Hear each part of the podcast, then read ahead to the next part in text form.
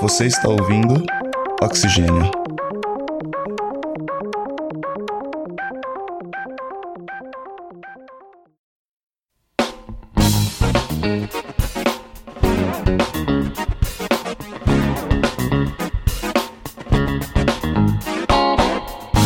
Olá, meu nome é Milene, do podcast Minuto da Química, e gostaríamos de parabenizar a temporada do Quarentena fui maratonando, vendo todos os outros episódios e eu achei muito incrível, muito prático o jeito que a Carol explica, dá pra entender super bem coisas que eu não entendo muito. Legal ver que tem uma produção com uma qualidade técnica muito alta e ainda por cima traz um viés científico. Então tem entrevistas com especialistas nas áreas, de acordo com cada episódio, e esclarece bastante pontos e traz até alguns que a gente não sabia muito. Também pela criatividade e contextualização nos episódios, falando sobre ciência, política, saúde, com base nesse contexto que estamos vivendo de pandemia. Muito bom, Quarentena Podcast. Façam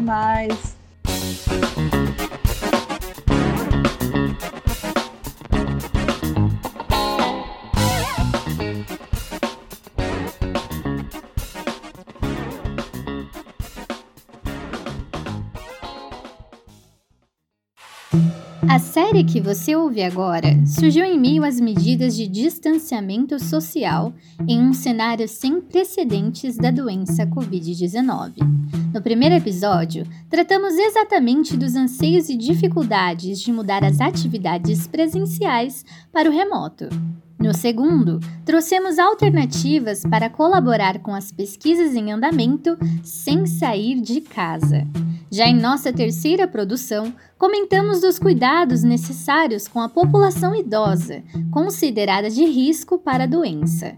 No quarto episódio, nos dedicamos a mostrar um pouquinho do trabalho dos cientistas que estão por trás dos estudos das vacinas e o levantamento de dados. Agora, chegamos ao último episódio, bem quando o Brasil ultrapassa a triste marca dos mais de 115 mil mortos pela Covid-19. Você está ouvindo Quarentena. Eu sou a Carol e no episódio de hoje falaremos sobre as despedidas.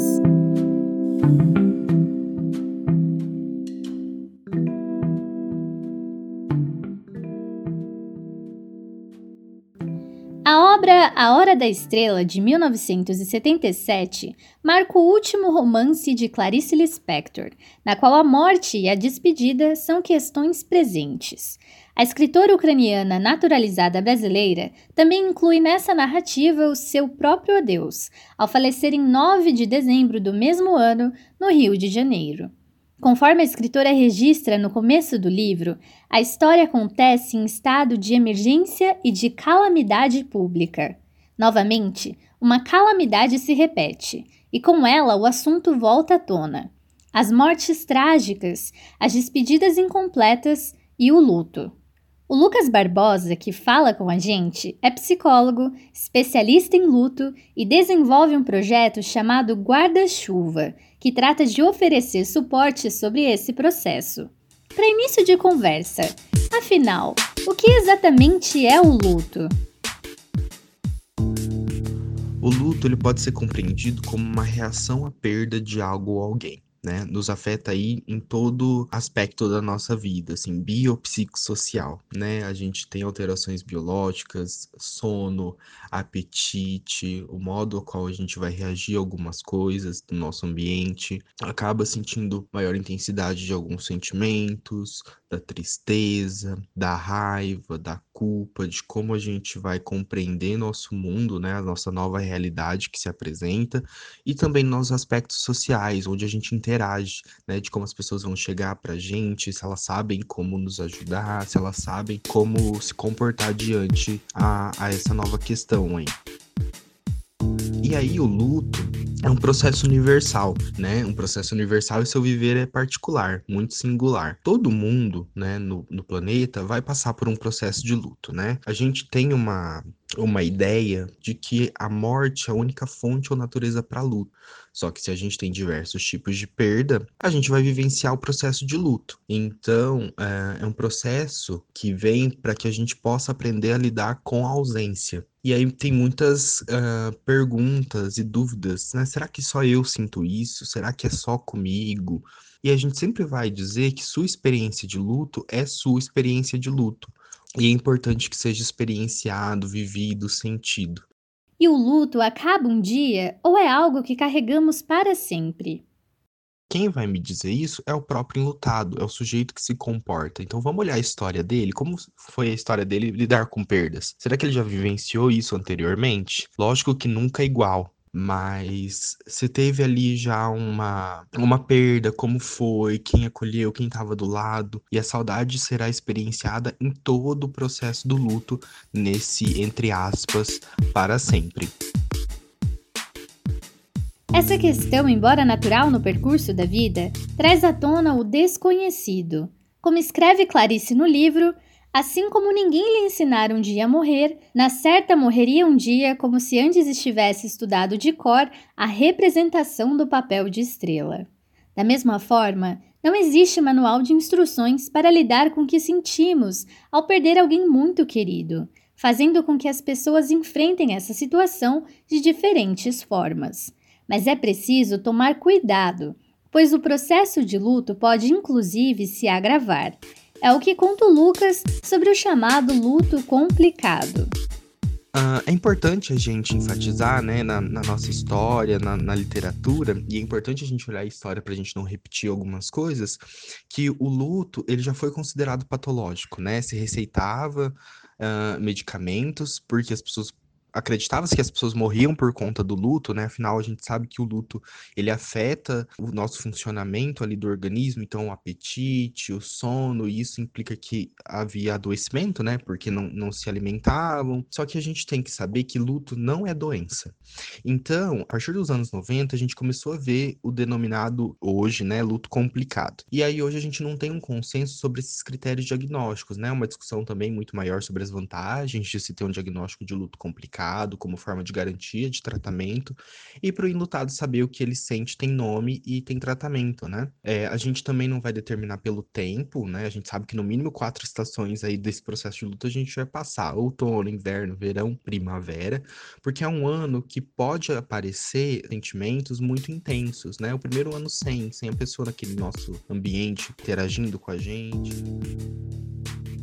Então, uh, como que eu posso uh, identificar e saber que eu tô num luto complicado? A gente sabe que voltar o que era antes não tem como, né? A gente já passou por um evento estressante ou um evento traumático e a gente sempre vai olhar o que aconteceu e como você lida com isso quem é sua rede de apoio. Então a gente vai olhar fatores complicadores para o processo do luto. Com a pandemia do novo coronavírus e as medidas de distanciamento social recomendadas pela Organização Mundial da Saúde, a OMS, os rituais de luto precisaram ser ressignificados. Despedidas sem abraços e muitas vezes sem nem mesmo ver os rostos dos entes queridos parecem marcar um vazio nas famílias atingidas pela doença. Lucas, como essa situação tem afetado o emocional humano em um momento que já é considerado de muita sensibilidade? Tudo mudou, uh, nossas relações mudaram, ou seja, o mundo que a gente conhecia não existe mais, né? E com isso também a gente tem que uh, se adaptar a essa nova realidade que se apresenta. O luto é um processo dinâmico, exige afeto, companheirismo, auxílio, e não ter esses recursos pode gerar maiores estresses para o enlutado. Então, se há possibilidade de ligação, ligue, né? Manda uma mensagem. Às vezes a gente acha que incomoda e é importante mostrar que a gente se importa. Dar um novo sentido e novos rituais não é fácil. Então, o luto, mais do que superar, mais do que se adaptar, é se reinventar. E essa reinvenção é constante. Lógico que o velório é o recurso que a gente tem e que a gente sabe que é esse momento necessário para a gente compreender o que está acontecendo, desse choque inicial que a gente tem diante da perda. E ter ausência desses rituais, desse afeto, desse abraço, dessas reuniões familiares, pode ser um fator complicador. Então a gente vai ter que se reinventar de como a gente vai fazer isso. Então, deixar um bolo na porta da casa da pessoa, ligar, manda uma mensagem. Essa situação, essa ausência, vai afetar de forma significativa no sentido de que as pessoas não, não estão podendo expressar o seu pesar. Mas algumas estratégias podem ser adotadas para amenizar a dor do luto. A melhor estratégia, né, que a gente pode adotar é falar sobre. Parece paradoxal, né? Mas a gente tem que evitar, evitar. Então, assim, quando a gente perde, a gente passa a evitar os ambientes que a gente tinha em relação comum com a pessoa, né? Então, assim, rede de apoio quem eu gosto de conversar, quem eu me sinto acolhido, quem pode me ajudar nesse momento. Você pode estar tá tudo, mas não estar tá sozinho. Essa ideia que a gente tem de estar só é porque a gente não compartilha. Então a gente tem que compartilhar. Falar é a melhor solução para todas as coisas.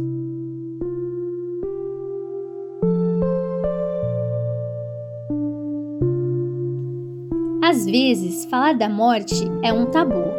De outro lado, algumas culturas enxergam a morte como uma celebração, e há ainda culturas nas quais a morte passa em silêncio. Por que então lidamos com essa informação de formas tão diversas? Quais as influências? A Letícia Carvalho de Mesquita Ferreira é doutora em antropologia social e professora da Universidade Federal do Rio de Janeiro. Ela conversa com a gente sobre essa questão. Talvez um primeiro ponto importante a considerar é que a morte é um, um evento da vida, né, da, das, da biografia dos, dos sujeitos, que evidentemente vai ser experimentada de formas diversas, em contextos socioculturais diversos. É, maneiras de ritualizar a morte, maneiras de, de ocultar esse tema com tabus de diferentes ordens. Isso são algumas das maneiras possíveis de lidar com esse evento.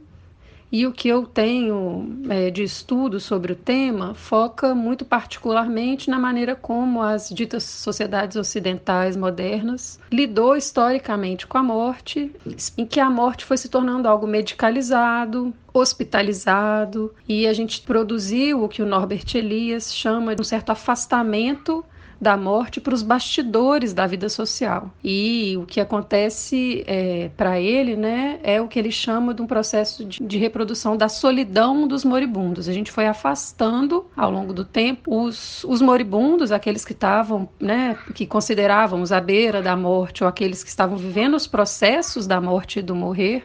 Essa é uma maneira de morrer e uma maneira de lidar com a morte que evidentemente vai variar cada contexto, segundo religiões, crenças, as mais diversas, mas é uma maneira que a gente pode pensar que acaba sendo geral nas sociedades contemporâneas urbanizadas, é essa maneira solitária, medicalizada, que foi dada para a morte e para o morrer, e que gera um certo tipo de solidão e que afasta os corpos daqueles que são moribundos, né, dos daqueles com quem ele viveu suas vidas. E uma das coisas interessantes que esse modelo de morte carrega é uma certa ideia sobre a vida que a gente tem de que a morte vem ao final de um processo, né? A morte vem depois do envelhecimento, então a gente pode esperar uma certa morte pensada como parte do curso natural da vida. Isso faz com que se a gente espera que a morte aconteça para aquele que já envelheceu e que já viveu a vida toda, isso é isso que faz com que interrupções bruscas da vida, mortes por acidente, mortes por situações absolutamente inesperadas, isso rompe um curso esperado como natural para a vida e para a morte. E isso gera uma desestabilização, claro, e sentimentos muito ambivalentes e difíceis de lidar diante da morte e do morrer.